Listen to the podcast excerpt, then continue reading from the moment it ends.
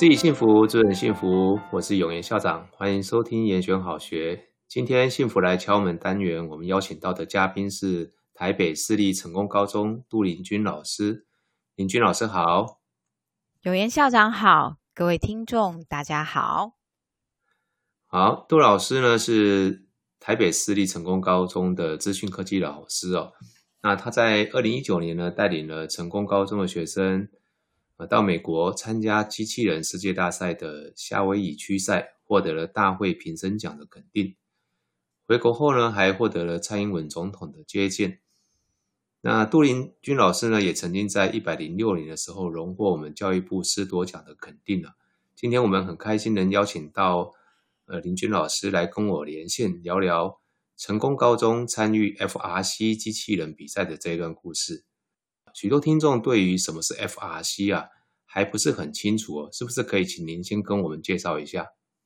？FRC 它的全名是 First Robotics Competition，它是一个全球很大的一个机器人的比赛。那 First 的这个机构呢，在二零二零年的时候，总共在全世界有三千多位队伍，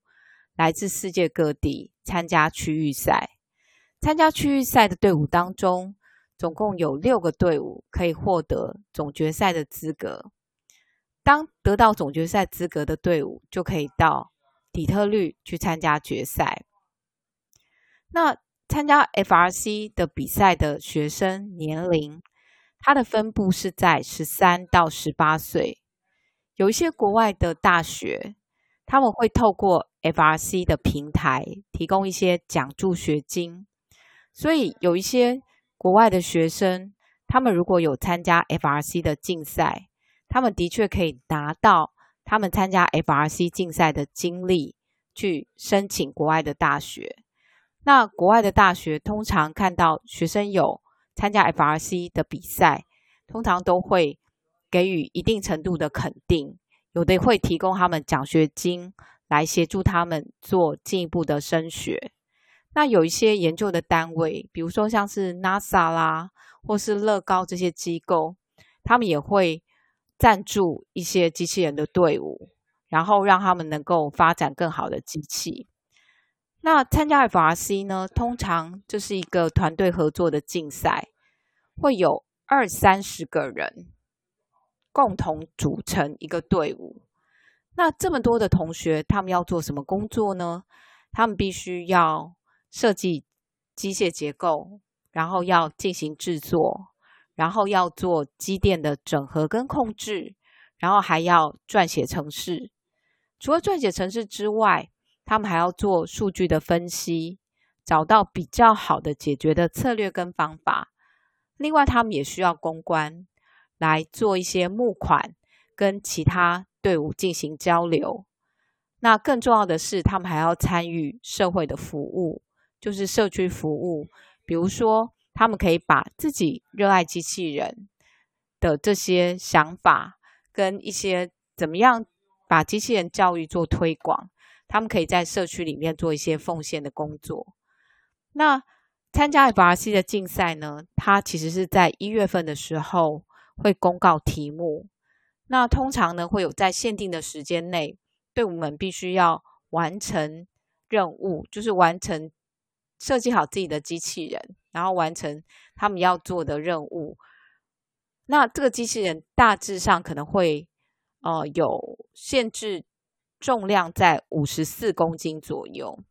所以有些机器人最重最重，它可以呃做到大概有五十五十几公斤，是一个蛮大型的、很趋近于工业型的机器人的竞赛活动。听起来这个 FRC 哦，它的设计的。自由度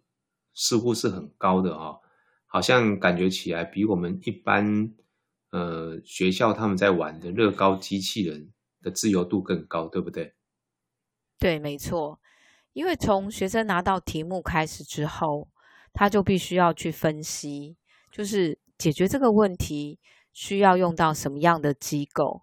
每一个人对于解决问题的方式不一样。所以各个队伍做出来的机器，不论是外观或是功能上面，可能都有自己设计的一些精巧度，跟自己设计的一些想法，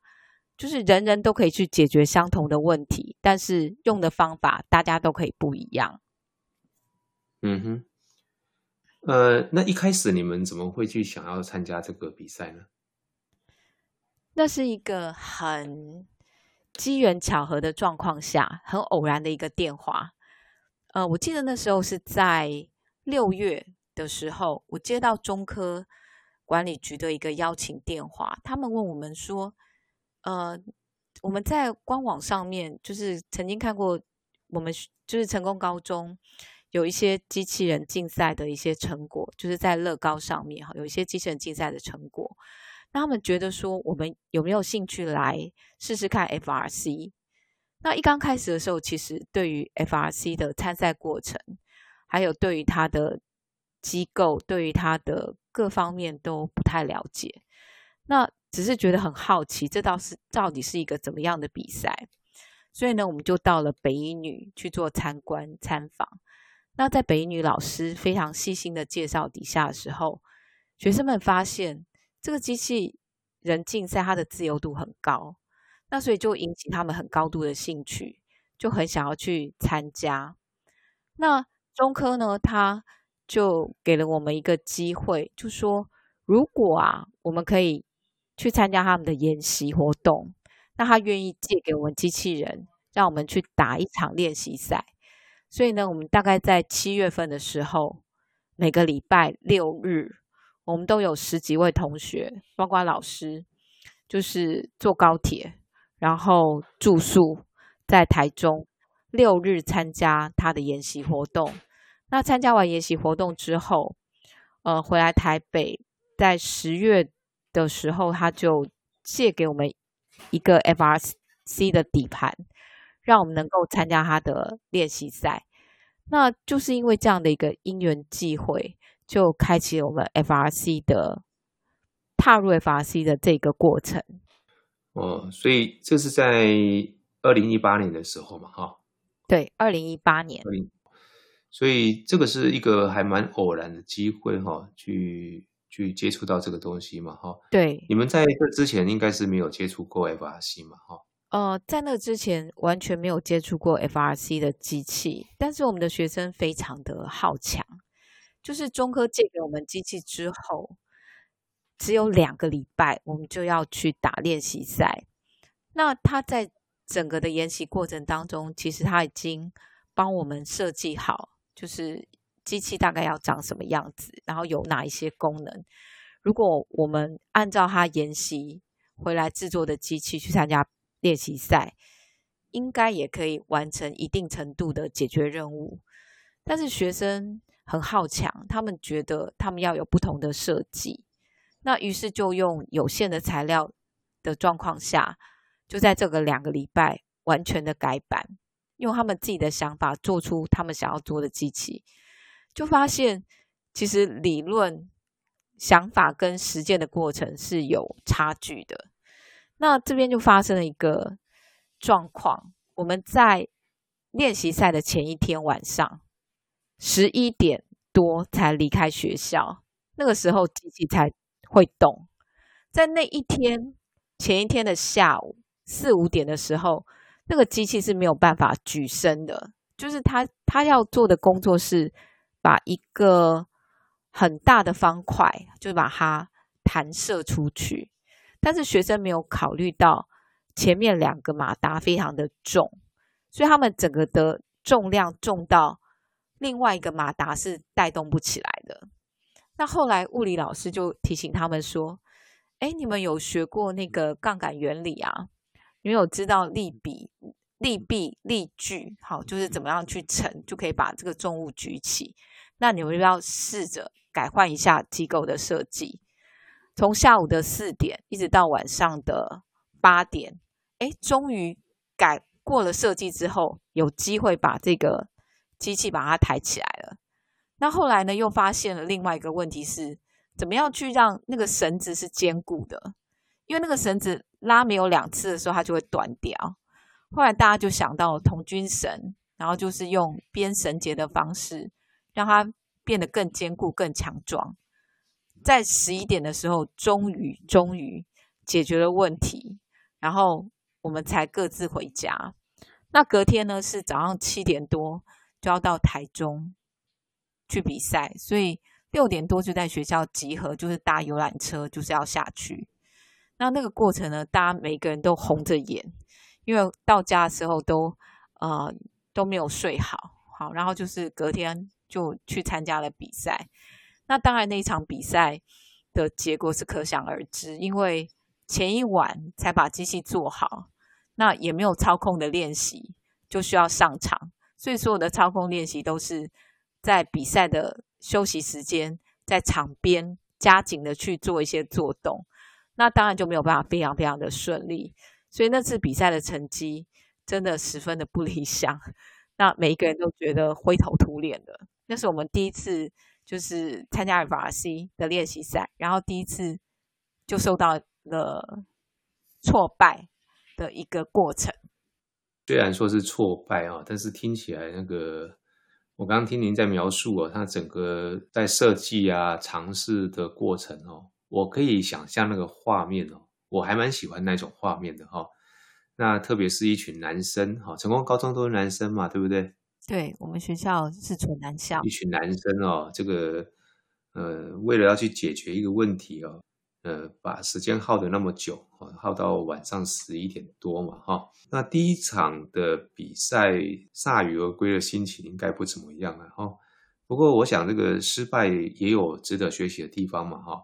呃，是不是可以请林军老师跟我们分享一下，你们从第一次的参赛里面呢，应该是没有很理想的哈。但是你们从这里面，你们学习到了什么？呃，在这个过程当中，其实学到了很多，包括了如何做好时间的分配，也就是在有限的时间内，你必须要去规划好时间，就是要去设定你要怎么怎么样，那在哪一个时间点完成制作，然后在哪一个时间点你要练习操控。然后才有可能在一个平衡的状况下去达到一个比较好的表现。一是因为光有好的机器，但是没有好的操控，它也没有办法表现出它机器应该有的特色跟特点。所以两者要取到一个平衡点，不能够把时间点全部都压在机器的制作，然后却不留给时间让那些操控。机器的同学去进行练习，否则你设计的很棒的机器，但是操控者没有办法发挥它的功能，那还是达不到你预期的效果。所以时间的分配是一个很重要的课题。然后在有限的材料内，如何去构想，就是怎么去把那个材料发挥到它的最大利益的最大化，这个其实是。学生们必须要去学的一个问题，就是我们不可能什么材料都有，然后才去做最好的准备。那在现有的材料下，我可以做到什么样的程度？好，那我必须要做一个判断。那什么时候该停？该让操控者去练习？我必须要把那个时间点也把它抓好，不然的话，空有好的机器，但是没有好的操控，也是一样没有办法得到好的效果。所以你们这整个团队看起来是各有一些的分工嘛，哈，嗯，就是有一些是做一些的设计，有一些是负责操控的，是这样子吗？对，我们分了好几个组。那我前面听到你说哈，这个呃，参加这个比赛哈，你里面还有一些听说还有什么募款，对不对？对啊，裁员也也是一个蛮大的挑战呢，这个部分是不是也可以跟我们说？嗯、呃，我们在第一年参赛的时候，的确在经费的筹措上面是比较辛苦的。但是呢，也因为没钱、没设备，所以呢，学生们就更想要去完成自己的梦想。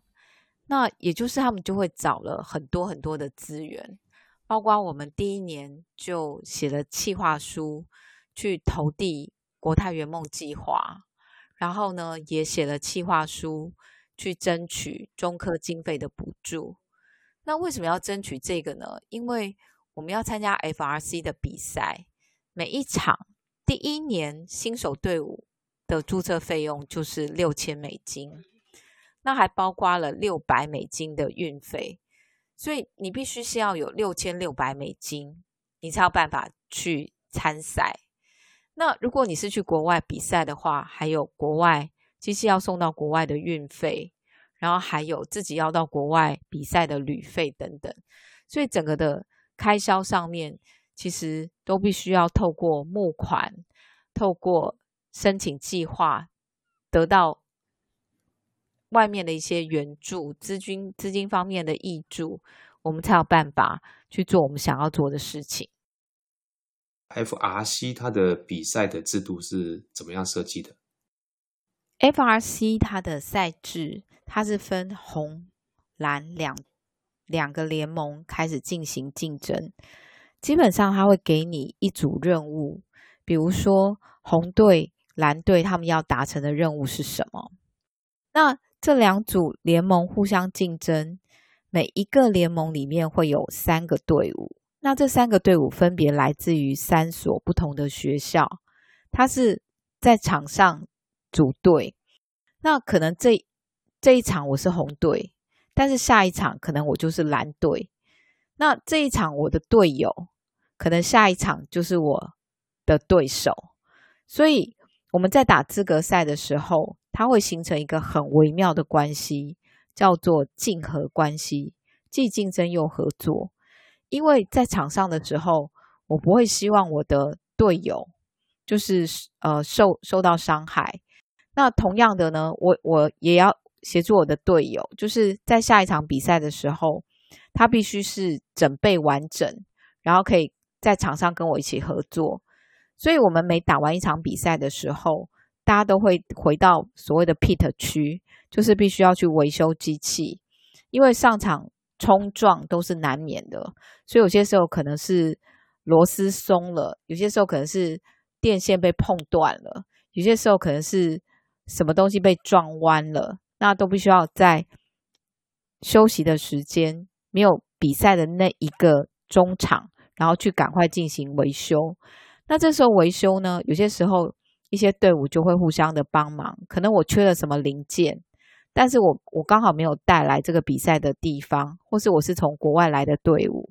那我就会跟当地的队伍去借用这些零件。那大家也都会彼此做一个分享，就是会零件的借用、工具的借用、生活是是生活之余是技术的分享，都会在那个比赛的场合里面，你就会看到大家的这样的一个交流活动。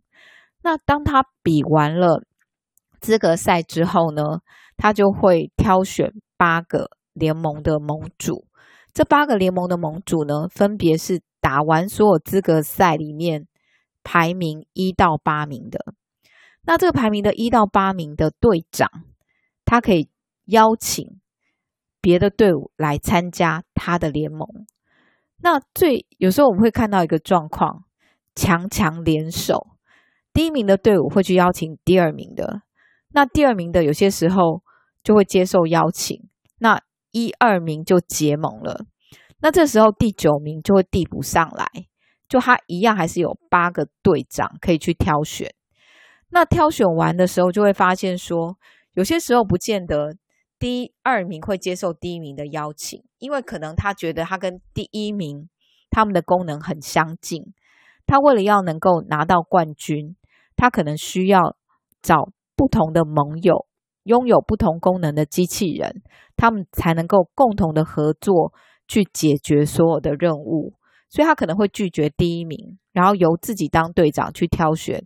他的盟友。那他挑选的方式呢，是采 S 型的分布，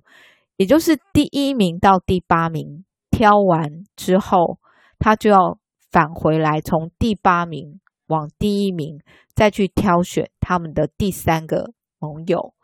那这时候呢，第八名的就可以先挑，然后八七六五四三二一反向的顺序，那依此把二十四个队伍决定出来。那这二十四个队伍呢，就会再去打所谓的半决赛。半决赛当中会再挑选四组队伍，然后再去进入所谓的总决赛，最后最后会产生出一组冠军联盟，这组冠军联盟就有机会去晋级复赛。呃，听起来是非常有趣的一个赛制的设计哈。呃，是证明的就是没有永久的敌人，也没有永久的盟友，对不对？对，没错。刚刚我记得你有提到一个，就是你们在争取资源的过程里面，哈，是、呃、你们有向国泰圆梦计划提一个案子，哈，好像也获得了二十万的奖助嘛，哈。那这个部分你可以再多说一些吗？呃，这是一个蛮有趣的一个过程，就是我们因为刚开始经费的不足，学生们很想要参赛，但是就如同刚刚分享的。我们要去国外比赛，我们会担心机器要送到国外的运费。那以我们第一年去夏威夷比赛，这个运费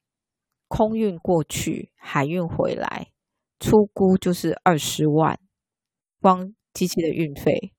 然后再包括了注册的费用，然后再包括了，也不能够只有底盘，你还要去完成任务，所以你还要建构你上面的。机器，你还要去买一些马达，买一些零件，买一些金属加工的工具等等。所以呢，在第一年的时候是非常的辛苦。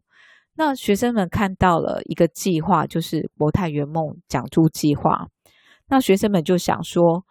自己想要参赛，同时呢，他也想要把热爱机器人的这个热情，就是这些。啊、机器人的教育做一些推广，所以我们就写了一个偏乡服务的计划，希望能够在既有的基础下，然后分享自己机器人制作的经验，然后呢，能够把这些资源带给偏乡的小朋友。那其中呢，还有一个令人感动的故事，就是学生们回到了自己的母校，去教自己的学弟。那在这个过程当中，其实那个老师是受到感动的。这个老师就跟他们的学生说：“你看，你们的学长他得到了别人的挹注，别人的帮忙。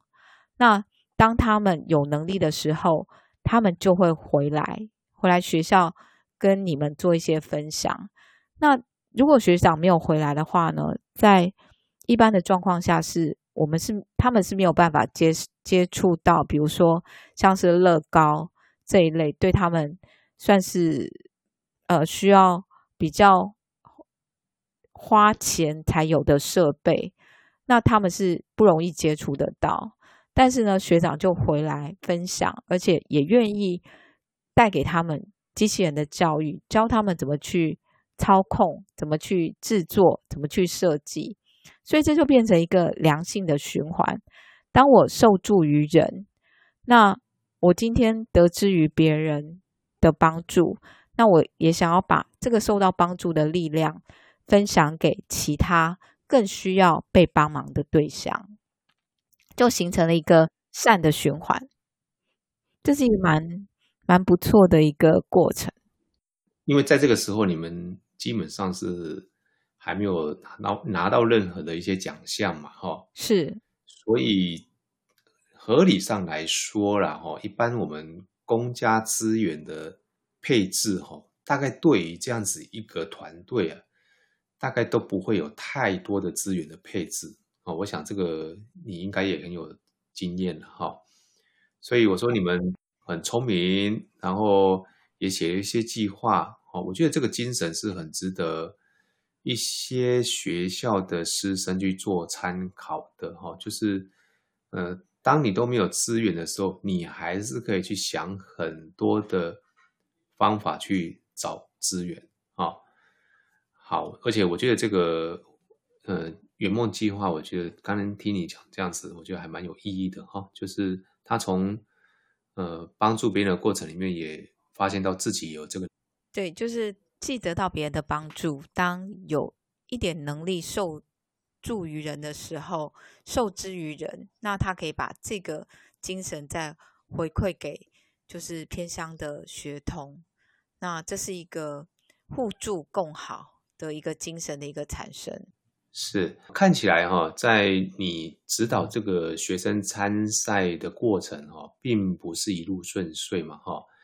那这中间有没有哪一些的挫折哈，让你印象比较深刻的？呃，我觉得辛苦在所难。这个领域其实包括了很多跨域，呃，跨域的一些学习。那对于城市语言，它其实只占其中的某。那对于老师来说，对我本身来说，其实我也学到了很多的东西。有些东西是我之前在当老师的这个身份当中，可能不会去碰到的。比如说，像是报关这件事情，因为我们很多的材料，有些时候必须要去国外的网站去订购。那国外的网站订购完之后，他必须要送到国内来，那送到国内来之后呢，他就还要呃报关，就是有一些关税的一些处理，然后还要去，如果是以教育为目的的话，还有所谓的申请教育免关税等等的，有一些公文的往返。这个是我以前就是很单纯，就是专注在自己的教学领域上面，比较不容易遇到的部分。那除了这个之外呢，我记得印象有有一个还令我蛮印象深刻的事情，在我们参加比赛去夏威夷比赛完的那一年暑假，中科举办了一场季后赛。那那个季后赛呢，因为我们去夏威夷比赛的时候，其实打得很激烈，那个机器其实受损率已经很高了。那同学们回来之后，高二的学生升了高三，然后高一的学生，呃，就是升了高二。那主要我们会以高二的学生当做主体，那他们就想要说，做一台完全不一样的机器，全方位的机器人去参加比赛。但是也是因为时间的关系，他们没有掌握好时间的进度，那又犯了练习赛，我们第一年练习赛的那个错误。就是导致于最后机器在上场的时候有各式各样的问题，因为没有经过呃适当的演练跟练习，然后跟去发现问题的那个过程，所以那一次我们其实受挫是很大的那个受挫，对于我们高二的那个学生来说，那但是他们从受挫的经验当中，从哪里跌倒就从哪里站起来。我觉得这个就是比赛当中给学生的考验。那他们并没有因为这样子而放弃，所以在接下来新的年度的比赛过程当中，他们就知道了自己的不足，然后该从什么样的地方上面去把这些不足的地方把它补强。所以我们整个的寒假都花了很多的时间在。准备我们的机器人，就是在新的这个年度的比赛上面投入的心血，就会比以往来的更多。其实有一些学习不是我们老师用口头跟他们说完之后，他们就学会的。其实您刚刚讲到这一段过程哦，好像感觉上，因为他自己呃尝到这样子一个挫折嘛，哈，是寒假的时候就心甘情愿就窝在。呃，实验室里面去做完这些事情，没错。我觉得像我们一般在教育里面哈，我们要教学生就是不只会打顺风球了哈，是也要学习如何去逆转胜。当我们这个团队哈，有些时候一定会有一些高高低低嘛哈。那而且通常来讲哦，顺风的时候比较不会有意见，逆风的时候大家就有些时候会有一些意见不一样，就会争吵。是，但是我觉得这个争吵的过程也是很宝贵的学习啊。是没错，我看到你们的报道，你们从夏威夷获奖回来之后啊，蔡英文总统也接见了你们嘛，哈，是不容易啊。很多学生应该是第一次进总统府嘛，哈，没错。听说有一段故事，对不对？可以跟大家说一说吗？嗯，这是一个蛮棒的一个经历。就是说，在我们选赛区的时候，学生们选了夏威夷这个赛区。那在夏威夷比赛呢，其实那个每一个队伍啊，就是第一年的时候，他们都有一个叫做新秀明星奖。那如果能够拿到新秀明星奖的，就可以去参加总决赛。那这算是对新队伍的一个鼓励。我们选择夏威夷赛区，那是一个激烈的赛区，在那个赛区当中有八个新秀队伍，所以八个要抢到那个新秀明星奖，他的几率是比较低的。但是呢，我们选夏威夷赛区却有另外一个幸运，就是那一年总统刚好过境夏威夷。那在夏威夷的 w a i k i k 海滩，我们就有机会，就是总统就鼓励我们、勉励我们，哎，来这边比赛呢，嗯，好好的发挥啊之类的。就是在那个呃沙滩上面，我们就是有了一个短暂的一个会面。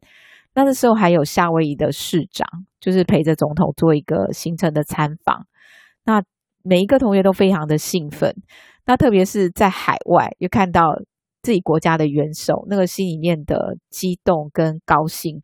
更是说不出来的开心。那在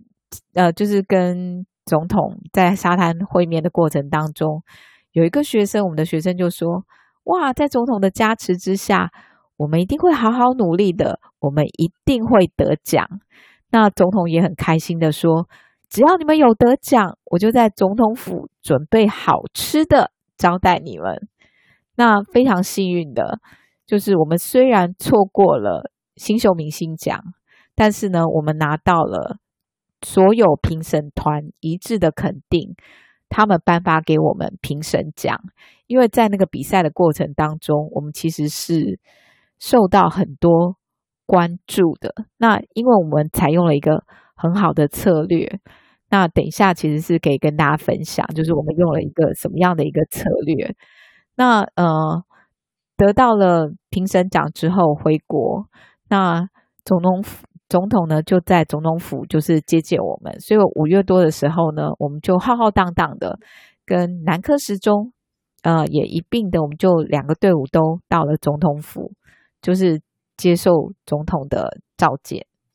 在台湾还不见得碰得到总统，到国外去碰到总统。不过我觉得有一点不平衡。我上次进总统府的时候，为什么没有东西可以吃？我上次我记得只有喝茶而已。是哦，嗯，上次我应该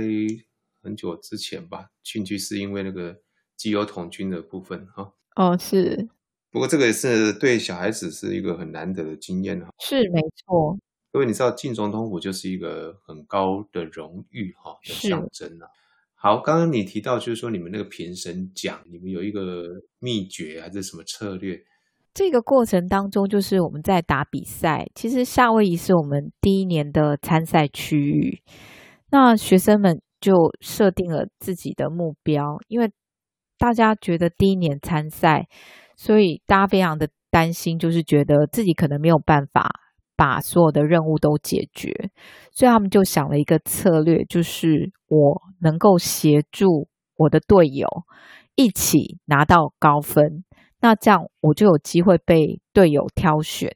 那挑选到的话，就是我有别人没有的功能，那别人就会挑选我，那这样我们就可以一起就是去打冠军联盟。那在这个前提之下呢，我们其实设计了一个有斜坡、有斜板的机器人。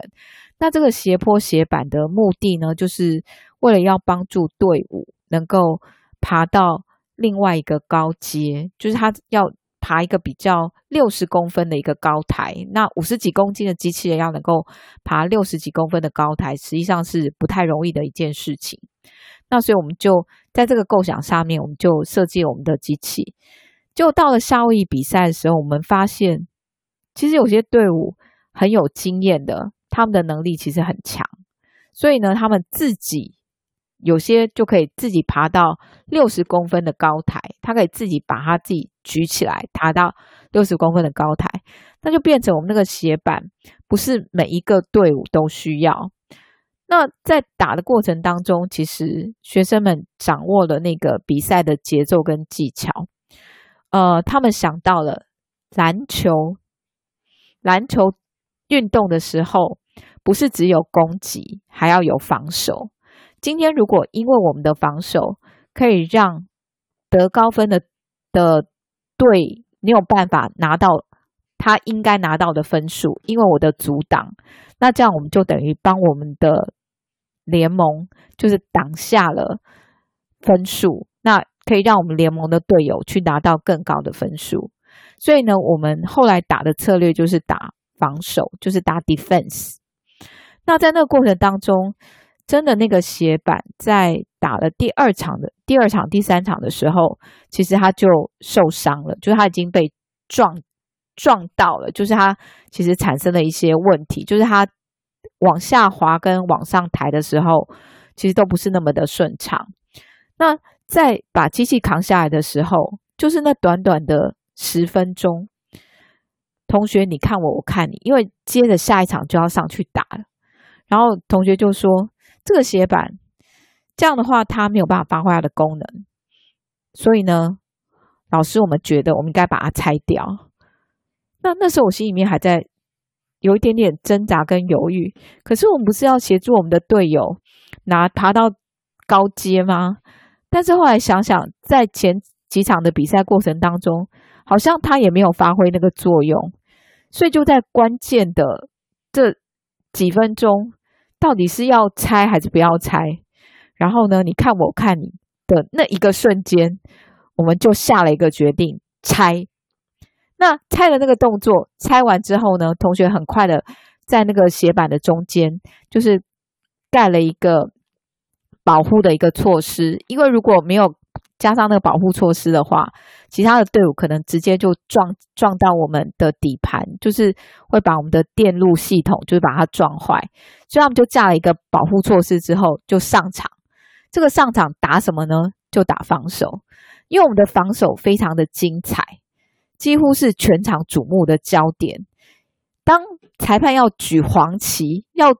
按挥下黄旗说犯规的同时的时候。我们的那个驾驶 driver 就已经把那个机器人离开那个防守区，就是我们抓准了那个比赛的节奏，它最多最多的阻挡只能够阻挡五秒钟，所以一二三四五，啪，我们的驾驶就把那个机器就撤了。